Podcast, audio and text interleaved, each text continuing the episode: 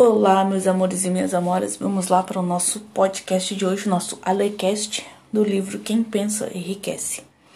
Aqui no capítulo 16 dessa minha versão concisa e editada, uma edição de bolso, é um diamante de bolso, né? Acho que ele é diferente do, um pouquinho diferente do do original. É versão concisa editada, edição atualizada e comentada pela Fundação Napoleão Hill para o século XXI. Quem pensa enriquece o legado. O livro que mais influenciou líderes e empreendedores no mundo. Napoleão Hill, autor com mais de 120 milhões de cópias vendidas. Vamos ver aqui, ó. Os seis fantasmas do medo. Antes que você possa colocar essa filosofia em uso com sucesso, sua mente deve ser preparada mediante o estudo, a análise e a compreensão de três inimigos que você terá de afastar: a indecisão, a preocupação e o medo. Esse trio perverso está intimamente relacionado, onde um é encontrado, os outros dois estão por perto.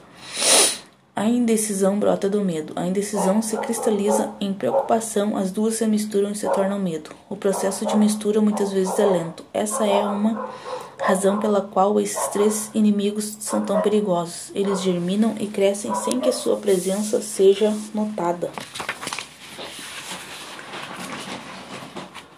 Medo da pobreza. Pro... Medo da pobreza. Da pobreza produz insônia, miséria e infelicidade, apesar de vivermos em um mundo de superabundância, sem nada entre o indivíduo e seus desejos, exceto a falta de um objetivo definido. Medo da crítica, rouba a iniciativa, destrói o poder de imaginação, limita a individualidade e tira a autossuficiência. Os parentes mais próximos frequentemente são os mais ofensivos. Deveria ser considerado crime os pais construírem complexos de inferioridade na mente de uma criança com críticas desnecessárias. Quem entende a natureza humana tira o melhor de, das pessoas não com críticas, mas com sugestão construtiva. Medo da doença, intimamente associado ao medo da velhice, da morte e da pobreza. Mesmo quando não há menor causa para esse medo, ele muitas vezes produz os sintomas da doença temida. A semente do medo da doença está em toda a mente humana. A preocupação, o medo, o desânimo ou o desapontamento podem fazer com que a semente germine e cresça. Medo da perda do amor. O ciúme e outras formas semelhantes de neurose crescem a partir do medo da perda do amor de alguém. Doloroso, provavelmente causa mais estragos no corpo e na mente do que qualquer outro. Medo da velhice. A possibilidade de perder a autonomia física e econômica está na raiz desse medo que se entrelaça aos medos da pobreza, da doença e da morte. Medo da morte. Embora os líderes religiosos talvez não sejam capazes de fornecer o alvo conduto para o céu ou mandar o indivíduo para o inferno, a possibilidade deste último parece terrível. A ideia de se apodera da imaginação, paralisa a razão e instala o medo da morte. O universo é composto de quatro elementos: tempo, espaço, energia e matéria. E matéria. matéria que é boa na matéria. Na física elementar, aprendemos que matéria e energia não podem ser criadas ou destruídas, apenas transformadas. A vida é energia, portanto não pode ser destruída. A morte é mera transição, caso não seja, nada vem depois. Exceto um sono eterno e pacífico, e no sono não há nada a temer. Se você é capaz de aceitar a lógica disso, também pode destruir para sempre o medo da morte. Preocupação é um estado mental baseado no medo. É lenta, mas persistente, insidiosa e sutil. Infiltra-se passo a passo até paralisar a faculdade de raciocínio e destruir a autoconfiança e iniciativa. A preocupação é uma forma de medo contínuo causada pela indecisão. A maioria dos indivíduos não tem força de vontade para chegar a decisões prontamente e sustentá-las depois de tomadas. Não nos preocupamos depois que tomamos a decisão de seguir uma linha de ação definida. Com a indecisão, os seis medos básicos tornam-se preocupações. Alivia o medo da morte, tomando a decisão de aceitá-la como um evento inevitável. Elimina o medo da velhice, tomando a decisão de aceitá-la não como desvantagem, mas como uma bênção que traz sabedoria, autocontrole e compreensão. Domine o medo da perda do amor, tomando a decisão de seguir em frente sem amor, caso necessário. Derrote o medo da crítica, tomando a decisão de não se preocupar com o que os outros pensam, fazem ou dizem. Supere o medo da doença tomando a decisão de esquecer os sintomas. Elimine o medo da pobreza, tomando a decisão de viver com qualquer riqueza que possa acumular sem se preocupar. Por fim, elimine o hábito da preocupação em todas as suas formas, tomando a decisão de que nada do que a vida tem a oferecer vale o preço da preocupação. Além dos seis medos básicos, há um outro terreno fértil em sua mente para as sementes do fracasso vicejarem.